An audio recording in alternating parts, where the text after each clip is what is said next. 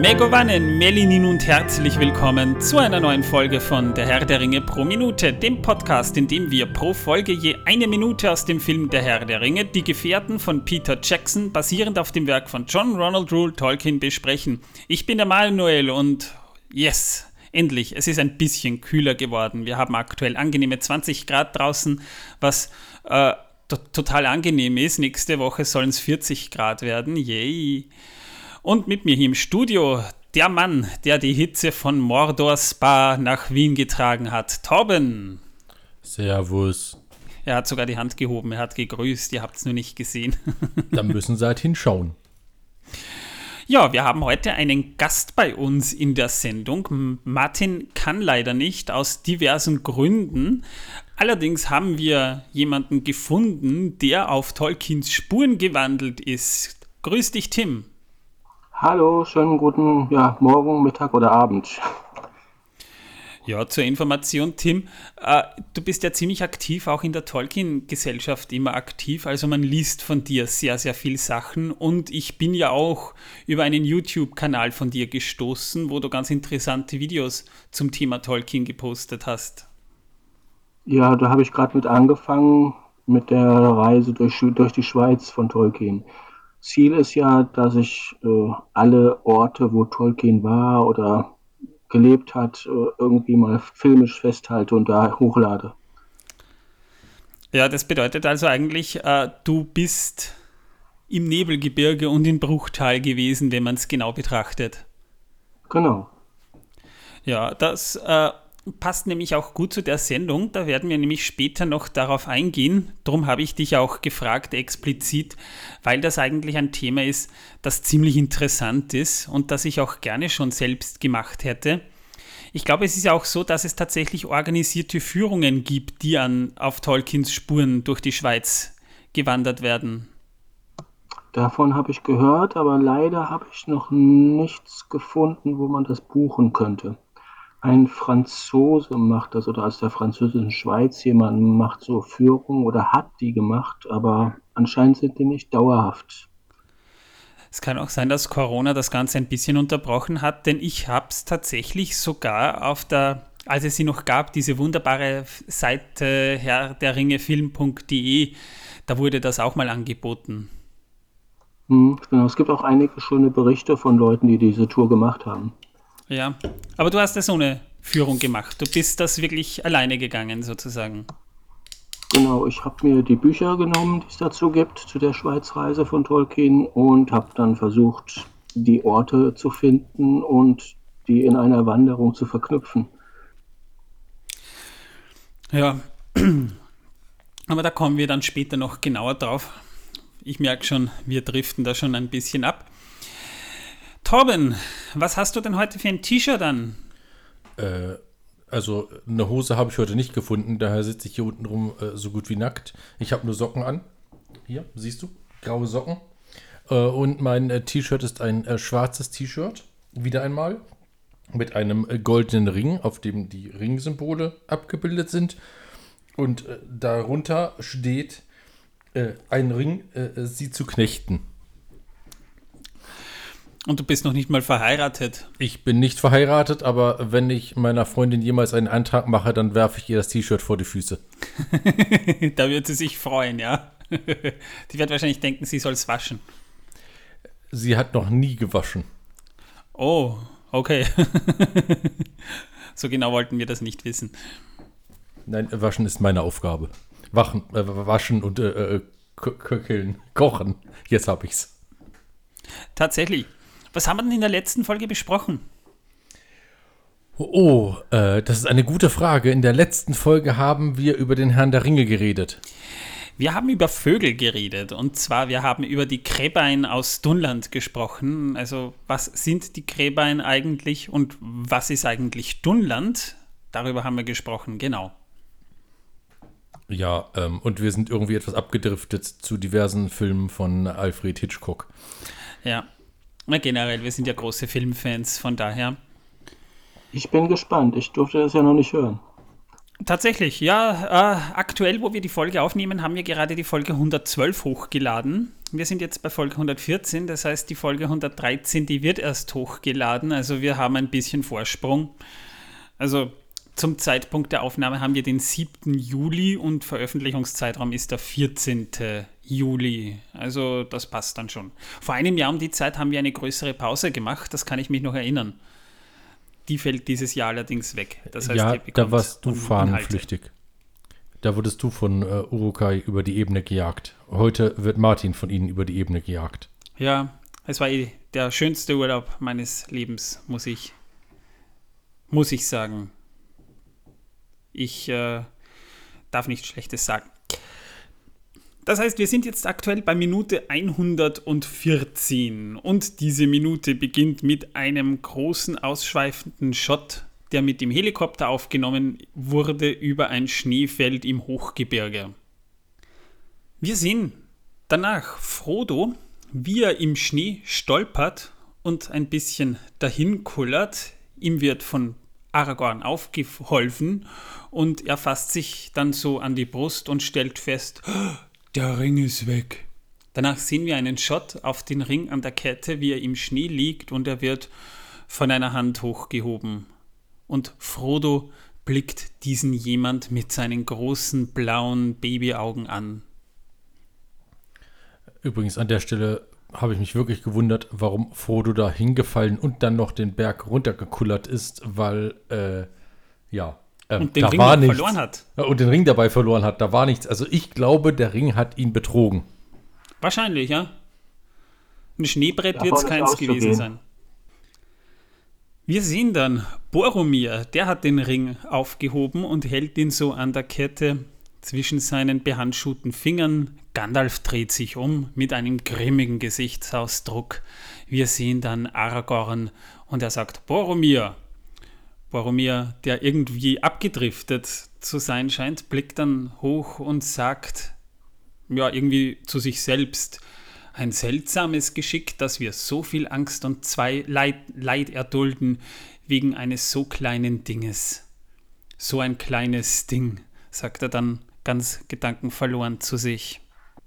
Dann sagt Aragorn etwas schärfer, Boromir! Und Boromir, als würde er gerade aus irgendeinem Tagtraum erwachen, schreckt zurück, blickt vor, lässt so die Hand mit dem Ring sinken und Aragorn sagt sehr nachdrücklich, Gib Frodo den Ring zurück. Boromir geht dann auf Frodo zu und sagt zu Aragorn, wie du willst, und will gerade Frodo den Ring zurückgeben. Ja, und damit endet diese Minute dann auch schon.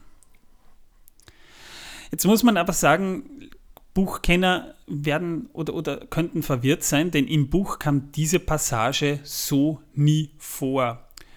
Äh, Boromir hat im Buch den Ring ja niemals gehalten. Man könnte ja beinahe schon sagen, sonst wäre ja Boromir auch für kurze Zeit mal der Ringträger gewesen.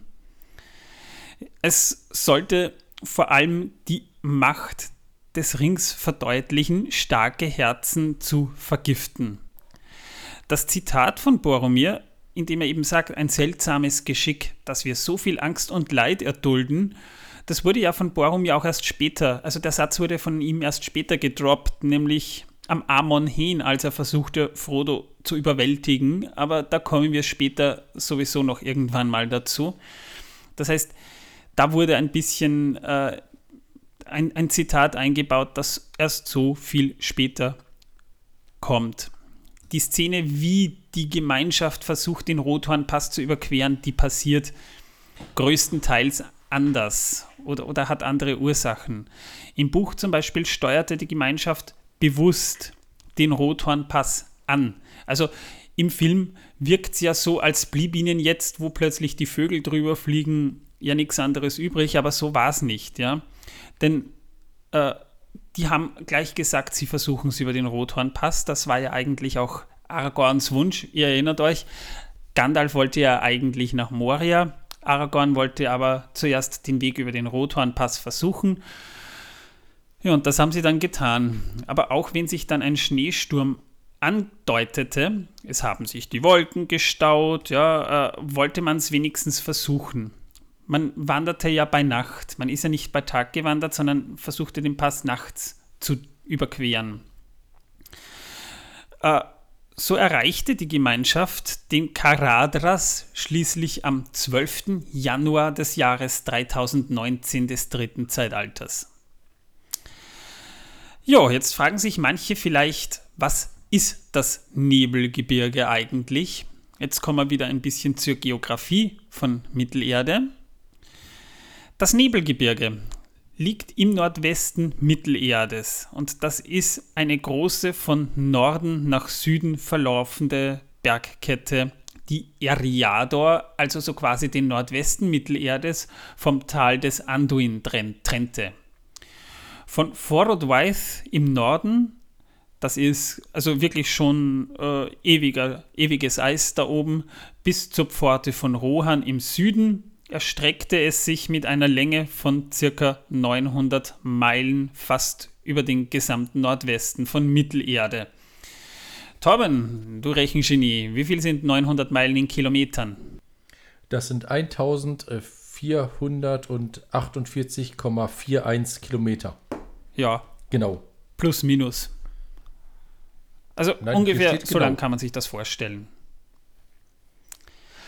Jedenfalls unter den Gipfeln des Nebelgebirges, die nach Süden hin höher wurden, waren die Berge Khazad Dums, also der Karadras, der Kelebdil und der, ähm, wie heißt der, Fanuidol und der auf Fangorn blickende Methedras am höchsten. Das sind die höchsten Berge des Nebelgebirges sozusagen. Von den wenigen Pässen waren vor allem der Hohe Pass und der Rothornpass von Bedeutung. Der Hohe Pass liegt so ein bisschen hinter Bruchtal, also zum Beispiel die Wanderer, die durch Imladris mussten, aber nach Rovanion hinter dem Nebelgebirge oder in den Norden Düsterwalds, die mussten den Hohen Pass überqueren.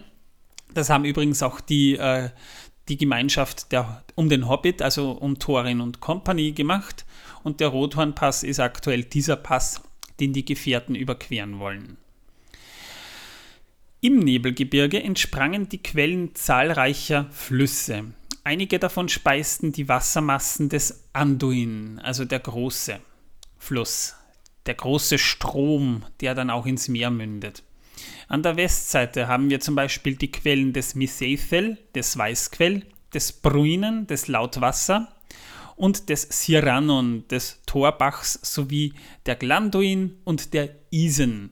An der Ostseite haben wir die, die, die, die Quellen vom Langquell, den Rimdath, dem Niederfall, Schwertel, Nimrodel, Limklar, Onodlo, die Entwasser und zahlreiche andere kleinere Bäche, die dann schließlich nach Rovanion rüberflossen.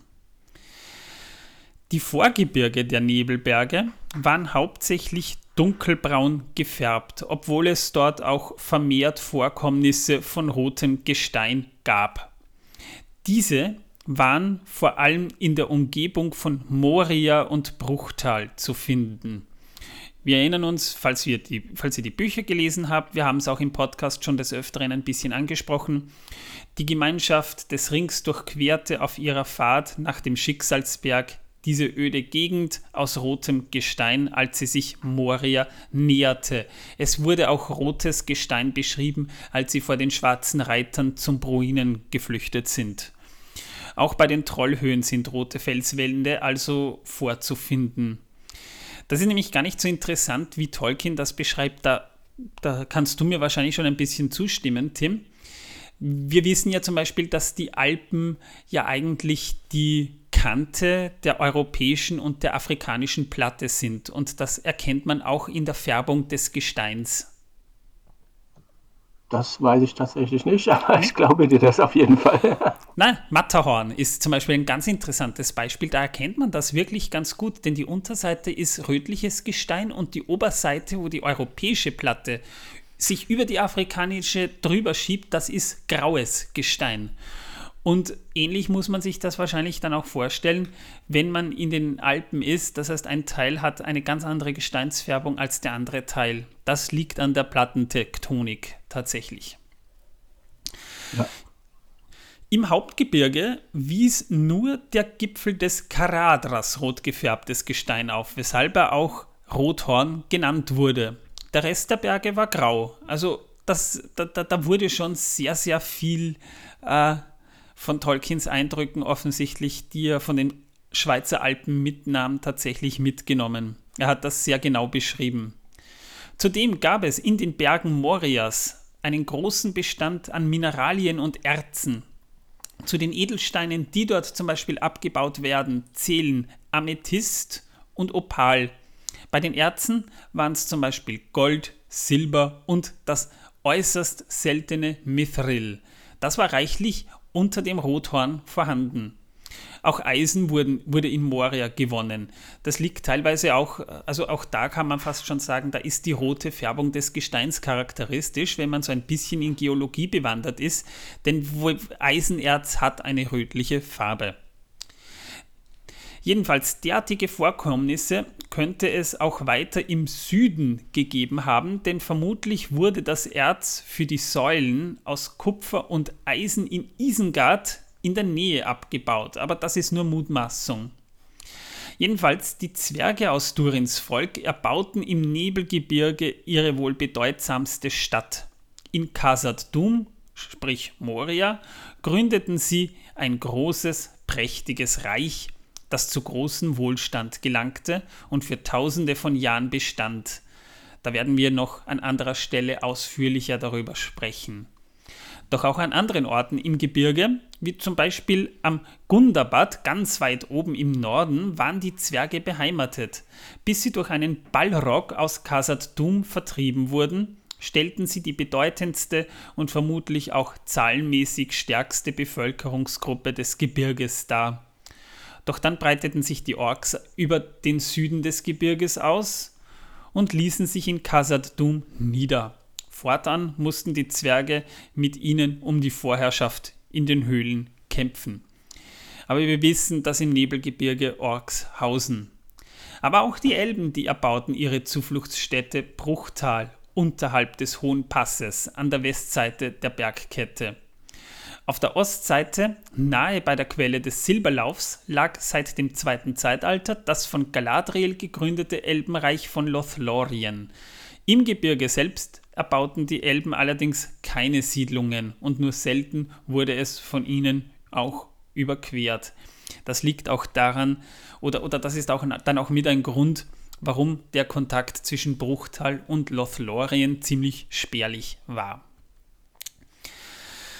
Wie die Elben siedelten aber auch die Menschen vermutlich nie im Nebelgebirge direkt. Jedoch lebten die Eotheod, die Vorfahren der Rohirrim, eine Zeit lang in dem Gebiet östlich der Nebelberge und südlich des Eret Mithrim.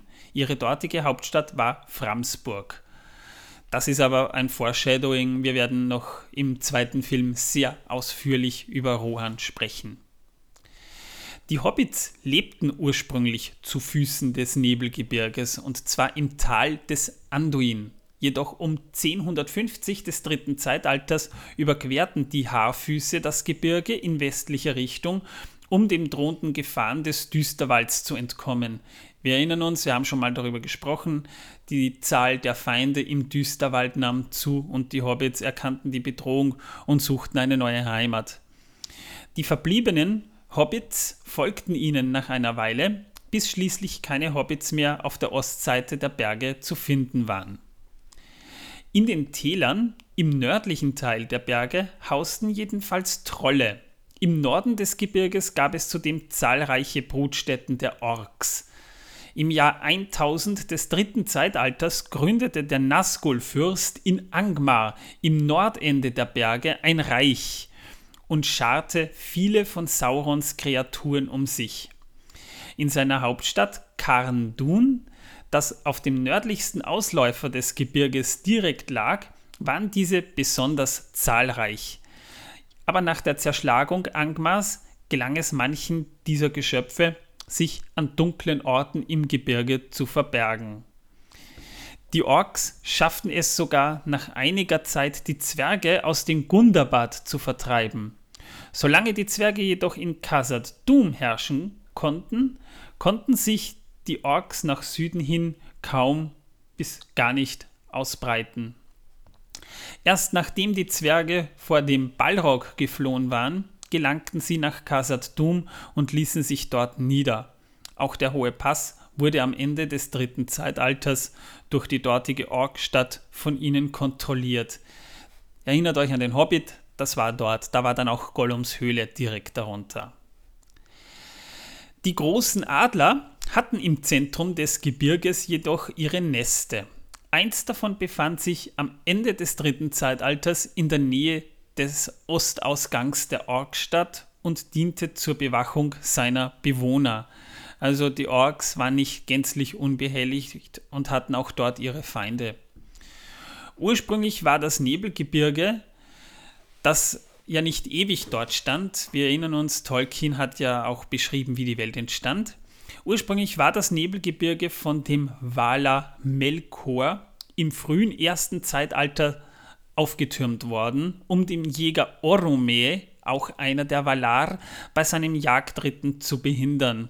Damals waren sie so gewaltig, dass bei der großen Wanderung einige Elben, insbesondere die Vorfahren der Nandor, zurückwichen und sich weigerten, sie nach Westen zu überqueren.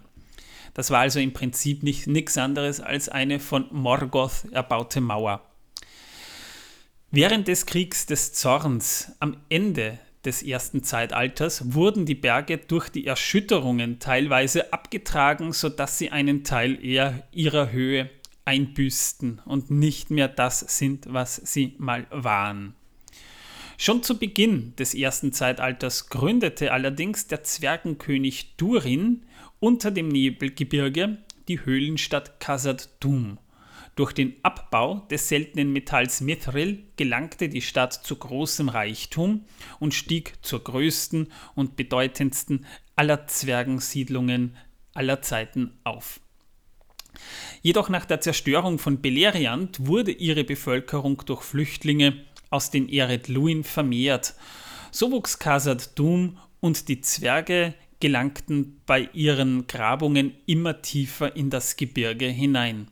Dabei stießen sie allerdings im Jahr 1980 des dritten Zeitalters auf etwas, das sich unter dem Gebirge verborgen hatte, auf das wir irgendwann in den nächsten Folgen noch eingehen werden. Dieses etwas vertrieb die Zwerge aus ihren Höhlen, die daraufhin von Orks bevölkert wurden. Die Zwerge wollten ihr altes Reich jedoch nie aufgeben und versuchten in den Kriegen zwischen 2793 und 2799 die Stadt zurückzuerobern. Dabei wurden die meisten Orks zwar vertrieben, aber nach einer gescheiterten Neubesiedlung Khazad Dums im Jahr 2989 durch Balin kehrten die Orks wieder zurück. Jedenfalls, wenn man den Schilderungen des Nebelgebirges sowohl im Hobbit wie auch im Herrn der Ringe folgt, liegen Tolkiens Eindrücke aus den Schweizer Alpen zugrunde, die er im Sommer 1911 durchwandert hatte. Also, da kannst du uns ja jetzt einiges erzählen, Tim. It's your part. Jawohl, Entschuldigung. Kein Problem. ähm, also, ich denke, das ist ein ziemliches Glück für das Buch gewesen, dass Tolkien mit 19 in der Schweiz war, weil das, was er in den Büchern beschreibt, das wird dadurch sehr viel lebendiger. Es ist ganz was anderes, wenn man äh, über solche Länder liest oder erzählt bekommt oder wenn man selber da durchwandert. Und das habe ich auch äh, mitbekommen jetzt bei der Schweizwanderung und auch früher auf Reisen.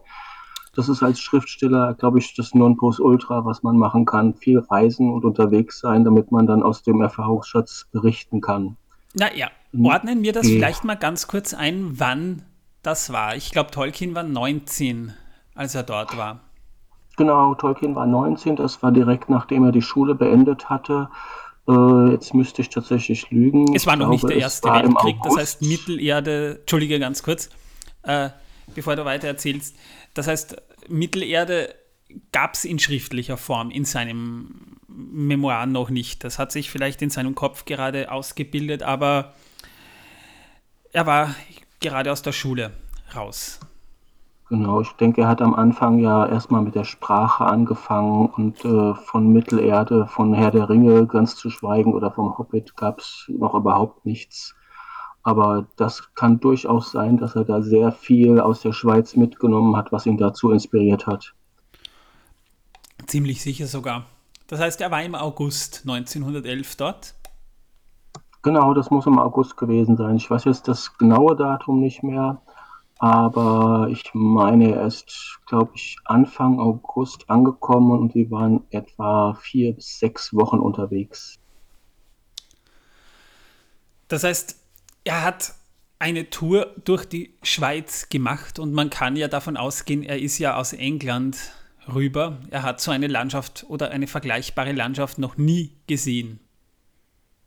Das ist richtig. Also in England gibt es nichts Vergleichbares an Bergen und selbst wenn man wie ich aus Deutschland kommt und in die Schweiz kommt, dann ist man erstmal überwältigt von den riesigen Bergen und auch heute noch von den ganzen Schneegipfeln, was früher ja noch wesentlich mehr war. Also heute sind die ganzen Gletscher und das ganze, die ganze Schneegrenze ist ja sehr weit nach oben zurückgewichen, aber trotz allem ist es immer noch gewaltig. Man muss auch dazu sagen, die Mitte der Alpen liegt ja so in dieser Gegend Tirol, Vorarlberg, Schweiz und Norditalien. Das heißt, da haben wir auch das Zentrum der Alpen an sich. Das heißt, wenn du in der Schweiz bist, bist du wirklich in der Mitte dieses Gebirges drin. Nur im Vergleich zum Nebelgebirge verläuft das nicht von Nord nach Süd, sondern eher von Ost nach West. Genau, und ist auch nicht so lang. genau.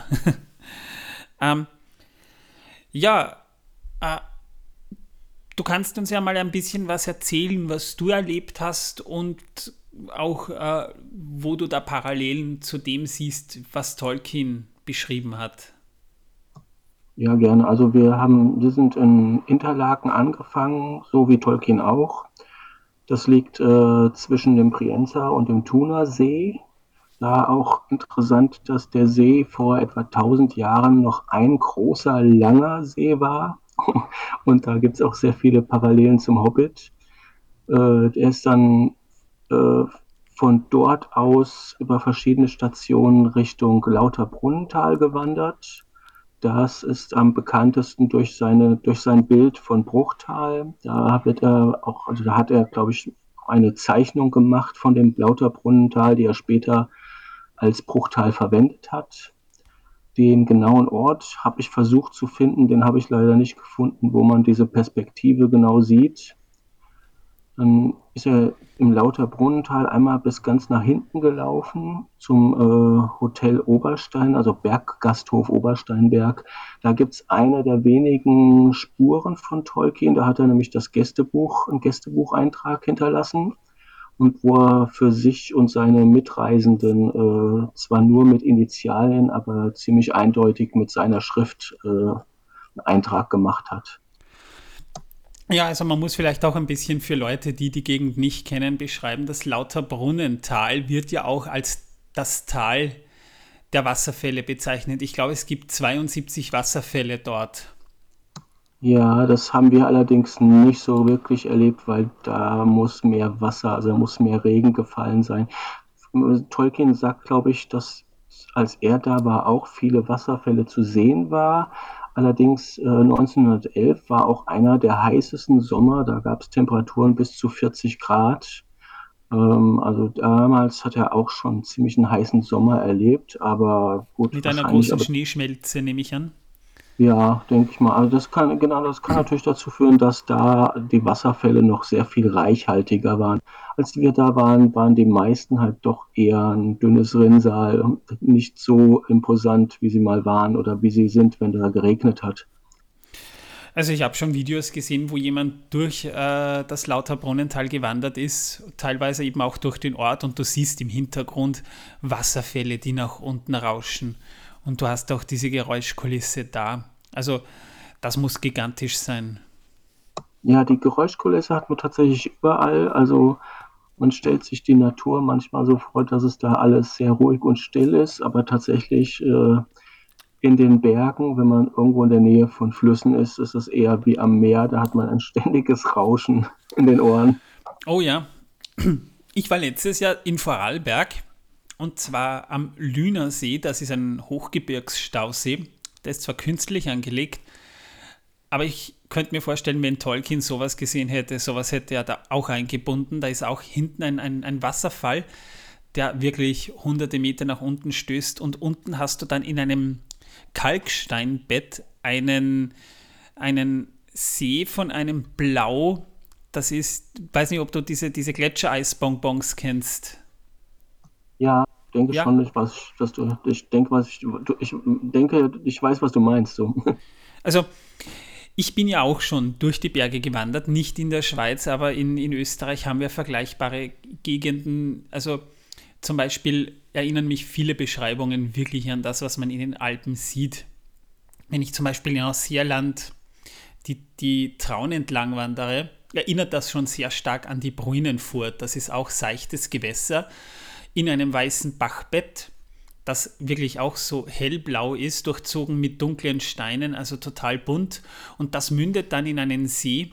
Und in den Beschreibungen, die ich teilweise von Tolkien gelesen habe über den Evendim-See, das ist dort, wo Anuminas lag. Das ist natürlich weit ab des Nebelgebirges, aber es gibt dort wirklich Seen, die wirklich an, an das erinnern, was Tolkien in seinen Büchern beschreibt. Und etwas Vergleichbares findet man in England nicht. Das ist das Faszinierende dran. Genau, auf keinen Fall. Also ja. ich denke mal, der, der Spiegelsee, der ist auf jeden Fall auch aus der Schweiz inspiriert. Klar, in Österreich wird er nicht gewesen sein, aber es gibt viele Landschaften. Zum Beispiel auch die Dreiergruppe Eiger, Mönch und Jungfrau dürften ein bisschen an die Dreierberge von Moria erinnern. Also der Rothorn, die Silberzinne und äh, wie heißt der dritte Berg? Fällt mir gerade nicht ein. Ja, wobei die Silberzinne ist eher das Silberhorn, das direkt neben der Jungfrau ist. Also ein Nebengipfel von der Jungfrau. Ja, genau. Ich glaube, in einem Brief an seinem Sohn Michael hat Tolkien ja auch ganz explizit das Silberhorn, äh, der ja ein Nebelgipfel der Jungfrau ist, als Vorbild für den Kelebdil beschrieben. Genau, das in seinem Brief Nummer 309, meine ich, steht das. Hat ja leider nicht sehr viel über die Schweizreise, aber das ist einer der Punkte, die definitiv äh, von dort inspiriert sind. Interessant ist, auch, interessant ist auch, dass da an der Stelle, wo dieses äh, Silberhorn ist, tatsächlich auch früher Silber abgebaut wurde und zu Tolkiens Zeiten da auch noch Verhütungsanlagen waren. Das ist spannend, ja. Ich habe da mal ein Zitat rausgesucht. Ich weiß nicht, ich schätze mal, du hast dasselbe rausgesucht. Ähm, Zitat lautet wie folgt: Wir müssen dann nach Osten über die zwei Scheidecks nach Grindelwald gewandert sein, mit Eiger und Mönch rechts von uns und kamen schließlich nach äh, Main Meiningen? Meiringen. Meiringen. Von dem Blick auf die Jungfrau trennte ich mich mit tiefen Bedauern. Ewiger Schnee, der wie eingraviert schien, gegen ewigen Sonnenschein, und das Silberhorn stand scharf gegen den dunkelblauen Himmel, die Silberzinne meiner Träume. Ja, das ist auch wirklich äh, sehr beeindruckend, weil das gerade also die Jungfrau und vor allem das Silberhorn ist wirklich blendend weiß äh, die ganze Zeit durch, sei denn man hat natürlich schlechtes Wetter, aber das ist wie, keine Ahnung, mir fällt dazu gar nichts ein, wie ein Brautkleid, so weiß. Ja, aber wenn er, wann ist denn der Brief entstanden? Der Brief an Michael, ich glaube, der ist in den 60er Jahren entstanden. Jetzt stell dir mal vor, da liegen 50 Jahre dazwischen und er hat diese Erinnerung immer noch tief in sich. Das muss sich wirklich tief in ihn eingegraben haben. Das stimmt, ja, auf jeden Fall.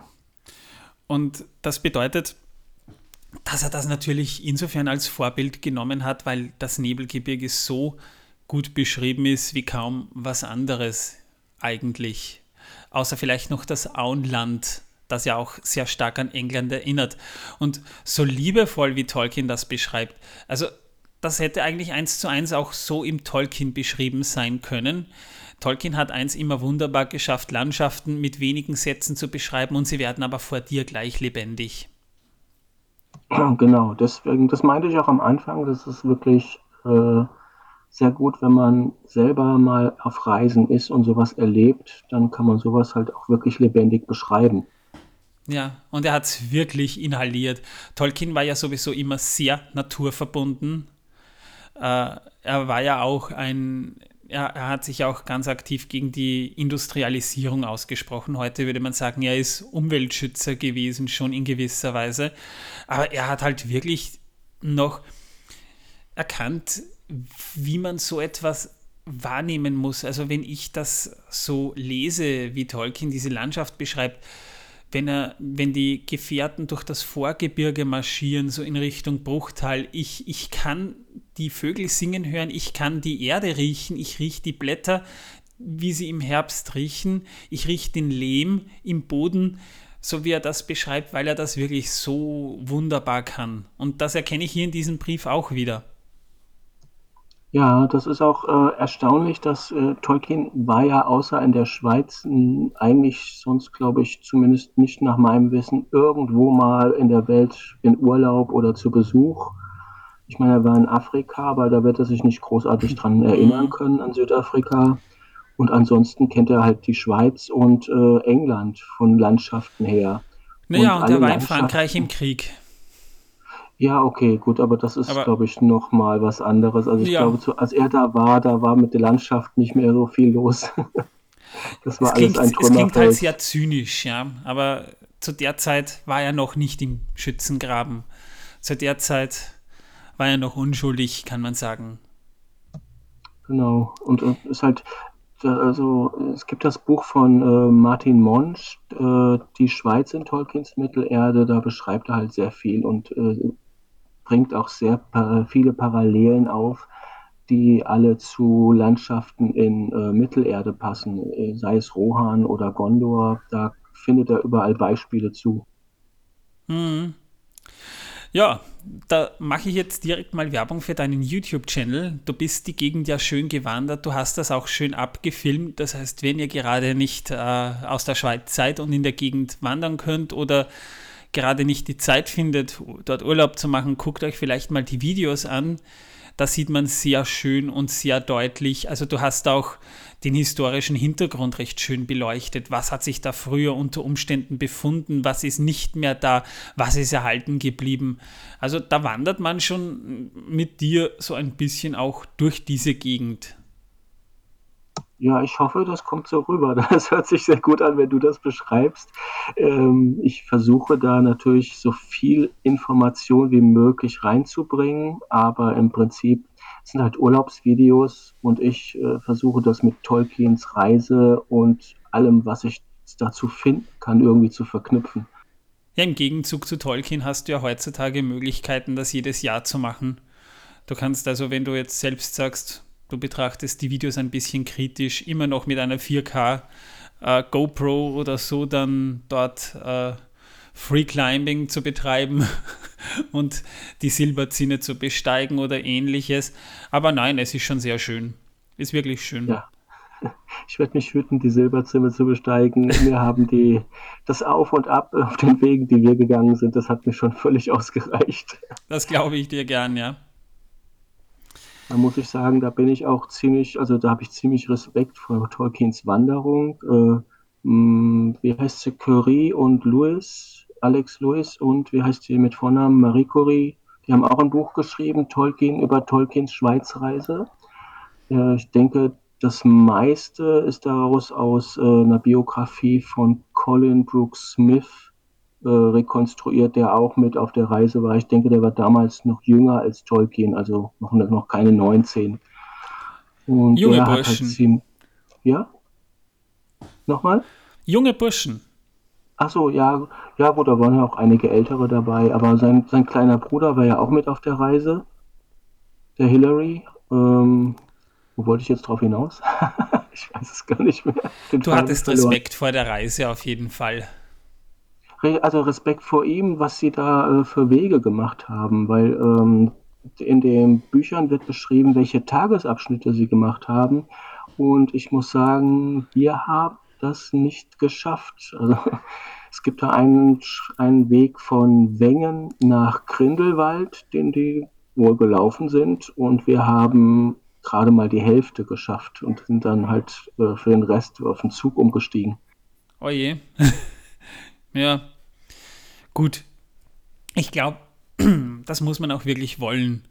Und ich glaube, da musst du auch ein gewisses Alter haben, aber du hast auch äh, den Vorteil, unter Umständen, wenn du die zeitlichen Ressourcen hast, kannst du das auch immer noch gemütlich gehen. Genau, das habe ich auch vor. Gut. Also Leute, guckt euch vielleicht mal die Webseite und den YouTube-Channel an. Ihr findet das in den Show Notes dieser Folge direkt drunter. Es gibt noch ja, danke andere. fürs Verlinken übrigens. Kein Problem, kein Problem. Dafür sind wir ja da. Machen wir ja gerne. Es ist auch immer wichtig, dass sich die Leute ein bisschen untereinander vernetzen. Andere Namen für das Nebelgebirge gibt es nämlich auch noch, denn es sind ja nicht nur die Nebelberge, wie sie im Hobbit genannt werden, Nebelgebirge im Herrn der Ringe, in der Karu-Übersetzung nämlich kam das dann. Dann gibt es noch äh, Hitheglir, das ist Sindarin äh, oder Hitheglin auf der Karte der älteren Übersetzungen, das ist aber ein Schreibfehler, nur zur Info, bedeutet Türme des Nebels. Noch kurz in die Historie. Bei der Überschreitung des Gebirges wurden im Hobbit Thorin Eichenschild und seine Gefährten auf ihrer Fahrt zum Erebor von Orks gefangen genommen, die sie in einer Höhle fanden und in die nahe Orkstadt verschleppten. Der Karadras und darunter befindet sich dann eben auch Gollums Höhle.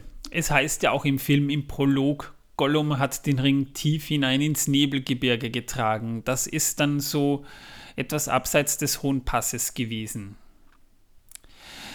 Jetzt reden wir noch über den Karadras, dem Rothorn. Der Karadras, das ist ein Berg im Nebelgebirge, der aus dunkelrotem Gestein besteht. Zwischen dem Karadras und dem Kelebdil führt der Rothornpass auf die andere Seite des Gebirges. Wenn man diesen überquert, käme man direkt nach Lothlorien rein. Der Karadras bildet zusammen mit dem Fanuidol und dem Kelebdil die drei Gipfel über der Zwergenstadt Moria. Unter dem Karadras befindet sich jedenfalls die einzig bekannte Mithril-Ader in Mittelerde.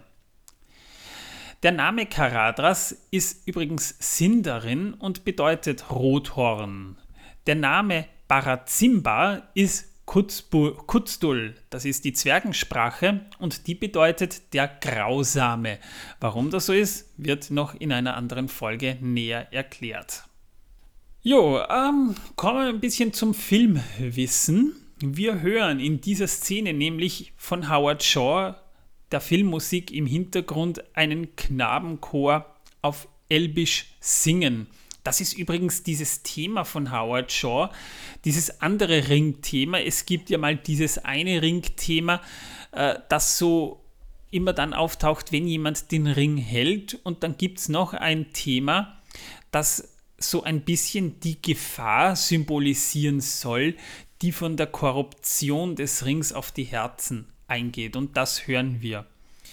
Gesungen wird auf Sindarin, ich hoffe, ich spreche es richtig aus, Ito imakil astaldoron mauri, nai corna nazia, aleliat turenna.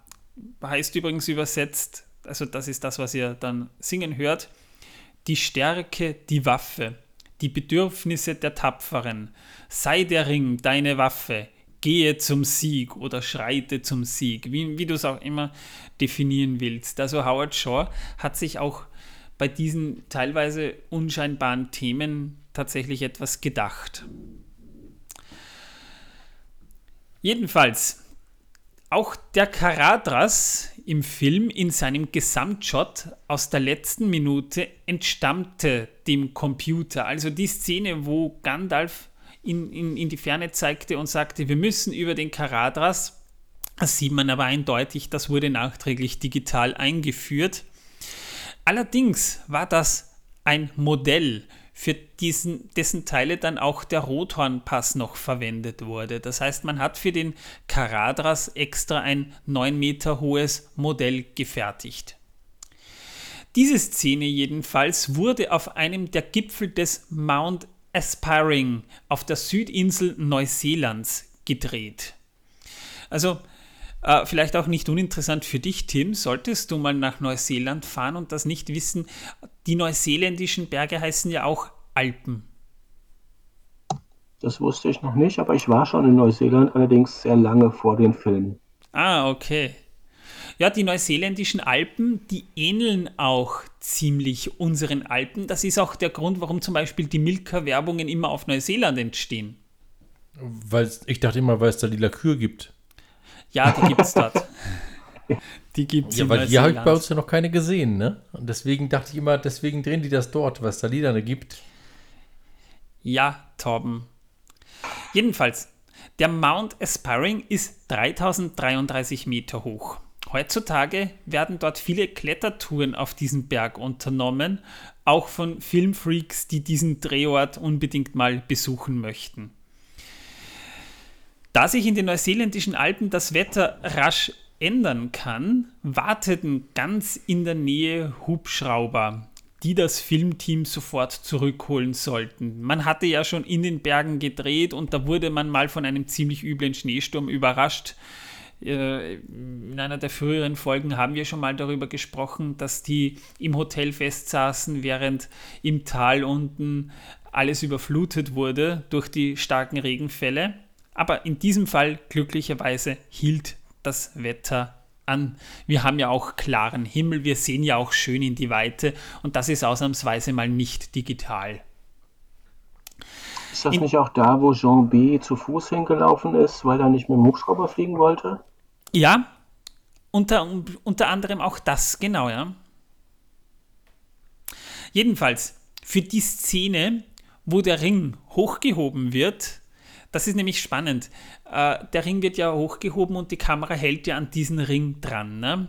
Für diese Szene wurde ein großes Modell des Rings verwendet. Das ist nämlich, hat er circa 15 cm Durchmesser, also so dick ist kein Finger. Sagen ja, wir mal. Das auch, genau, sind genau diese, diese drei oder fünf Sekunden, wo man da einmal nur den Ring sieht und dann sieht man die Kette hochgehen. Und genau. dann wird er wieder auf Chambin, also auf Boromir geschnitten. Genau, und der hält halt dann wieder ein originalgetreueres Modell in Händen. Genau. Das hat man natürlich auch deshalb gemacht, damit die Details sichtbar sind und die Kamera das dann auch äh, schön äh, durchmessen kann. Also wir wissen ja bereits, dass die Fachleute von Weta absolut Ahnung davon haben, wie man mit Perspektiven spielt. Ich denke, die haben das hauptsächlich wegen der Spiegelung im Ring gemacht. Natürlich auch deshalb. Und ich dachte, die wüssten nur, wie man Ringe macht.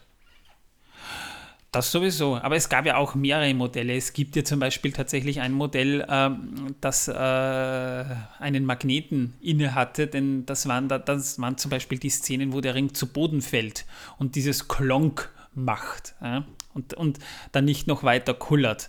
Das heißt, da wurde zusätzlich noch daran gearbeitet, dass da entweder Gewicht dran ist oder dass er magnetisch ist. Man hat viele Ringmodelle gemacht. Ja, damit wären wir durch mit dieser Minute. Wunderbar. Vielen Dank, dass ich mit dabei sein durfte mal als Fan. Das freut mich, dass du ein Fan bist. Das ist schön.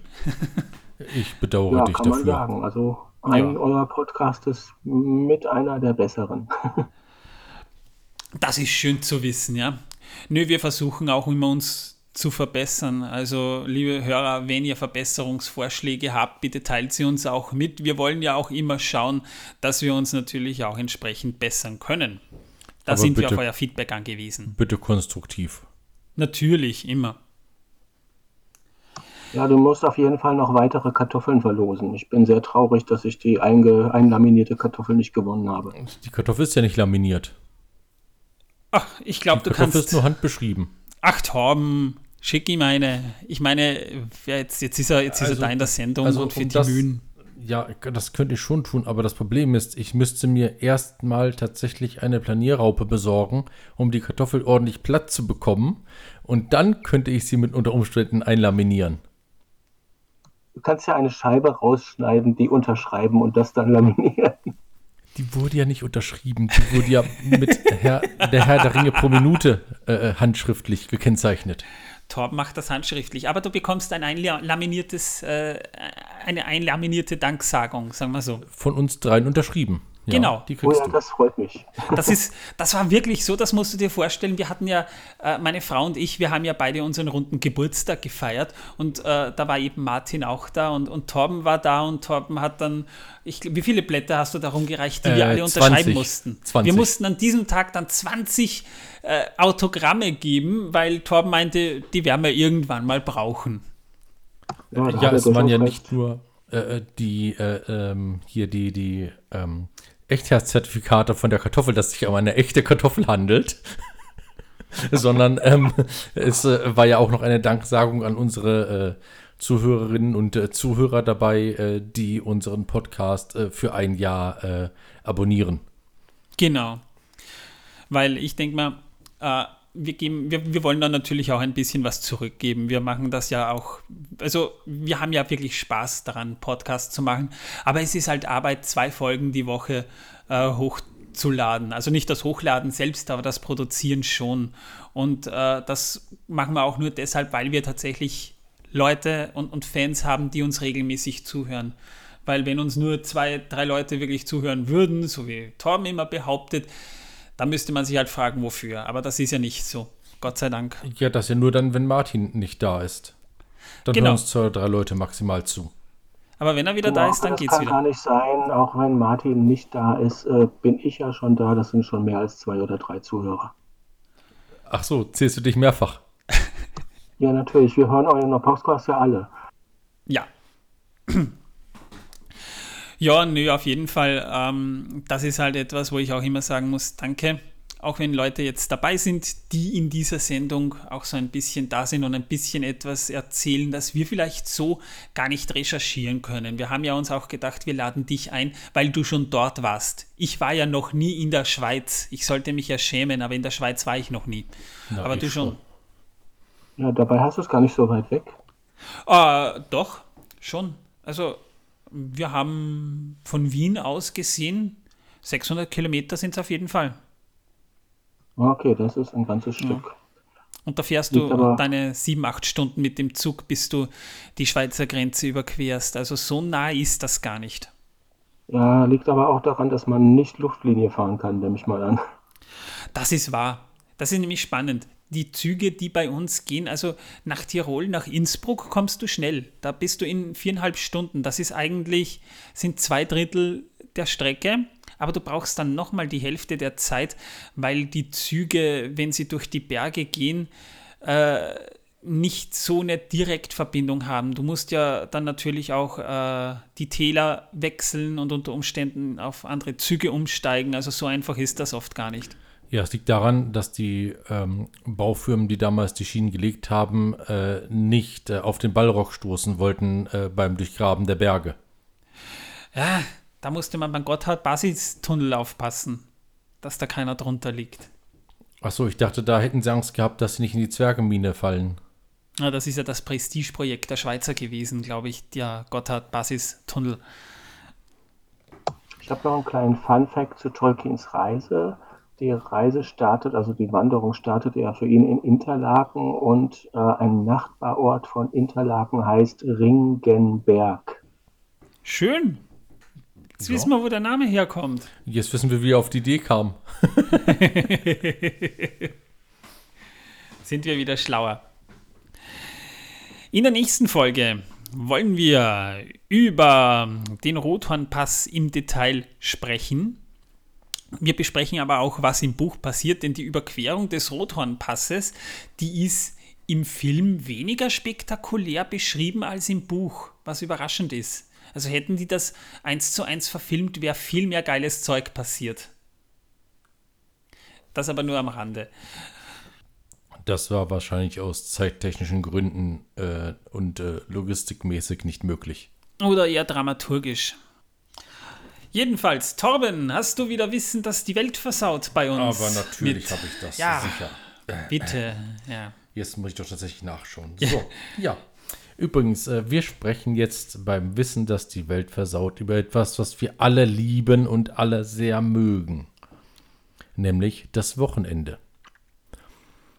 Ihr wisst ja, früher hatte man den Sonntagmorgen frei für die Kirche und musste danach arbeiten gehen. Zumindest die meisten Leute. Das änderte sich tatsächlich erst, als ein gewisser äh, Industriemagnat namens Henry Ford sagte, hey, ich möchte, dass meine Mitarbeiter Samstag und Sonntag frei haben, damit sie mehr Zeit in ihren Autos verbringen können und durch die Gegend fahren können. Und dadurch ist das Wochenende entstanden. Dass man Samstag und Sonntag eben frei hat. Tatsächlich. Ja. Gibt aber ein paar spannende Facts. Äh, ich habe es in einer anderen Sendung schon mal erwähnt. Die Leute im Mittelalter hatten nicht weniger Freizeit als wir. Sie hatten teilweise sogar äh, humanere Arbeitszeiten, als wir sie heute haben. Falls du jetzt überrascht sein solltest, Tim, ich weiß nicht, ob du die Folge gehört hast, wo ich mit Martin mal darüber gesprochen habe. Nee, das weiß ich noch. Ja, kurz für die Hörer, die die Folge vielleicht nicht gehört haben. Es war damals natürlich schon so, dass im Sommer die Leute am Feld, weil Erntezeit war, schon mal ihre 16 Stunden gestanden sind, ja. Aber sie hatten auch Tage, wo sie sich ausruhen konnten. Wenn zum Beispiel das Wetter nicht so ganz mitspielte, dann war es teilweise schwierig am Feld zu arbeiten und im Winter vor allem. Auch äh, in den Städten, die Handwerker hatten zwar Arbeitszeiten tagsüber, aber die richteten sich auch teilweise nach Sonnenstand. Und sie hatten umgerechnet nach dem, was man heute rekonstruieren kann, ungefähr jetzt verteilt auf viele Feiertage, die es gab, gab viel mehr Feiertage, als sie heute gibt, weil ja die Kirche sehr, sehr viele Feste äh, beglichen hat. Zum Beispiel wurde ja auch äh, Maria Empfängnis am 25. März, wurde ja, na, Maria Empfängnis ist an und für sich der 8. Dezember, aber am 25. März, also neun Monate vor Weihnachten, wurde auch ein Feiertag begangen. Es gab viele Feiertage. Der Aschermittwoch war ein Feiertag. Und dann gab es auch noch Feiertage für etliche Heilige und, ja. und, und. Umgerechnet hat man rekonstruiert, ist die Wochenarbeitszeit circa bei 30 Stunden gelegen. Das heißt, äh, es gab damals dieses, äh, dieses Stressdings nicht. Was Torben hier aber anspricht, das wusste ich auch, weil mit der Industrialisierung wurde man ziemlich barbarisch, was die Arbeitszeiten anging. Ja. Naja, Stress gab es schon auch, weil die Ja. hatten ja eher so eine Art Gleitzeit. Also die hatten nicht Durchschnitt durchweg immer 30 Stunden, sondern einmal 60 Stunden und dann halt mal weniger entsprechend. Natürlich, ich sage ja auf das Jahr verteilt. Ja? Das heißt, es, es waren andere Umstände damals, als es heute ist. Also viele glauben ja, die Leute haben damals nur gearbeitet, aber so war es ja auch nicht. Und man muss sich das auch so vorstellen, ein bisschen die Industrialisierung kam und die Leute haben ja wirklich dann 16 Stunden, sieben Tage die Woche geschuftet. Außer am Sonntag, da war Zeit für die Kirche. Danach ging es gleich wieder in die Fabrik oder ins Bergwerk. Das kam erst mit der Industrialisierung. Das heißt, die Wochenendregelung von Henry Ford war damals eigentlich ein Schritt zurück, kann man sagen. Ja, aber da eben sehr viele Mitarbeiterhalter und sehr wichtig war und sich das rumgesprochen hat, wurden dann tatsächlich gesagt, hey, Samstag und Sonntag sind frei. Sonntag hat ja auch Gott seinen Ruhetag gehabt und Sonntagmorgens gehen alle schön brav in die Kirche, daher kann man Sonntagmorgens eh nicht arbeiten, also geben wir den Samstag und Sonntag frei. Natürlich gab es auch da schon Ausnahmen, wie zum Beispiel die Berufe, die nicht frei machen können, wie zum Beispiel ähm, hier ähm, in den Hochöfen. Feuerwehr. Feuerwehr, Polizei, ärztliche Dienste und all dieses Zeug durfte natürlich nicht frei haben. Man hat ja gemerkt gehabt, was dann passiert. Ja. Abgesehen davon muss man auch dazu sagen, dass sich die Wochenarbeitszeiten im, innerhalb der letzten 75 Jahren teilweise halbiert haben. Das heißt, es war nicht selten noch in den 60er Jahren, waren äh, 50 oder 60 Wochenarbeitsstunden normal. Das heißt, das hat sich auch im Laufe der Zeit immer wieder angepasst an die Work-Life-Balance, aber eben auch an die Produktivität der, der, der, Tätigkeit. Das heißt, auch ein Polizist, der natürlich Wochenend schieben muss, hat jetzt natürlich entsprechende Rechte, die er einfordern kann. Ja, jetzt haben wir euch voll die Welt versaut. Es Ja. tut mir leid. Eine Ankündigung. Ähm, wir haben momentan eine Umfrage geschalten bei den aktuellen Folgen, wo ich eine Frage stelle. Und zwar, das betrifft die Frage, ob ihr wollt, dass wir mit Ende August und September herum die aktuellen Folgen von House of the Dragon, also die neue Game of Thrones Prequel-Serie, sowie Die Ringe der Macht, das ist die Herr der Ringe Prequel-Serie von Amazon, besprechen sollen, ob ihr sowas hören wollt.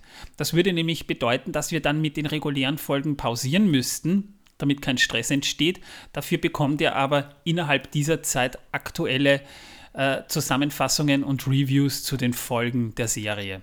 Also beteiligt euch bitte an den Umfragen. Denn das bedeutet, auch ihr könnt mitbestimmen, ob ihr das hören wollt oder nicht. Und wenn ihr es nicht hören wollt, habt ihr eben Pech gehabt. Dann machen wir weiter. Aber wie gesagt, wir müssen halt dann natürlich die Zeit ein bisschen aufteilen. Aber wir sind nicht weg vom Fenster. Wir pausieren dann nur die regulären Folgen zugunsten der Serien, denn die gucken wir und ich würde schon gerne auch Reviews machen dazu, weil ich schon sehr gespannt bin. Vor allem auf, Auf die Herr der Ringe-Serie. würde ich mich einlassen. Ja, also die Herr der Ringe-Serie, da ist jetzt wieder Trailer-Material rausgekommen und das sieht schon verdammt gut aus. Ja, besser als die ersten zwei Also Sachen. eine Folge, eine Folge Herr der Ringe pro Minute die Woche dann und dann die andere Folge kann was anderes sein. Können wir auch machen, ja. Das sehen wir dann. Ja, wir schaffen noch eine reguläre Folge zu machen, wird die sowieso zwischen reingehauen. Ja, also wir Wenn wir sind schaffen. nicht weg. Nein.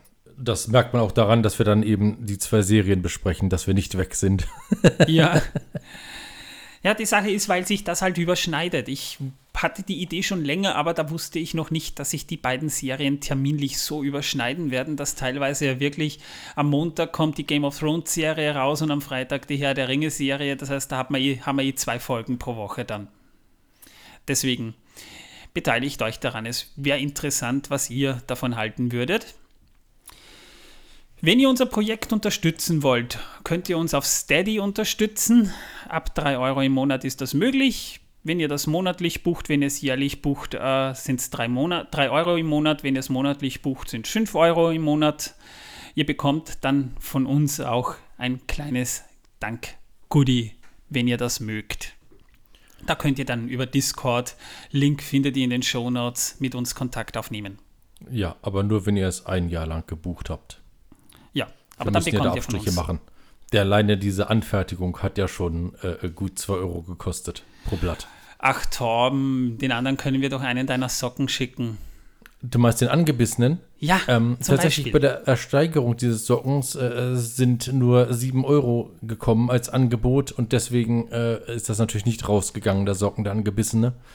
Ähm, ich hatte ja gesagt, ich möchte einen äh, sechsstelligen Betrag haben und äh, 7 Euro ist hier nur ein dreistelliger Betrag. Ihr könnt euch auch aussuchen, ob wir ihn vorher waschen oder nicht. Äh, Hast du denn, hast du denn noch das T-Shirt, aus dem man dich raus operieren musste? ähm, ja, das habe ich noch. Willst du das haben? Ja klar, das kannst du ja auch versteigern.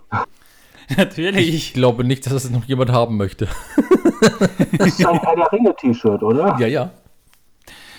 Naja, es ist wie das Grabtuch, wie das Grabtuch Christi. Ne? Also man sieht Torbens Abdrücke drin.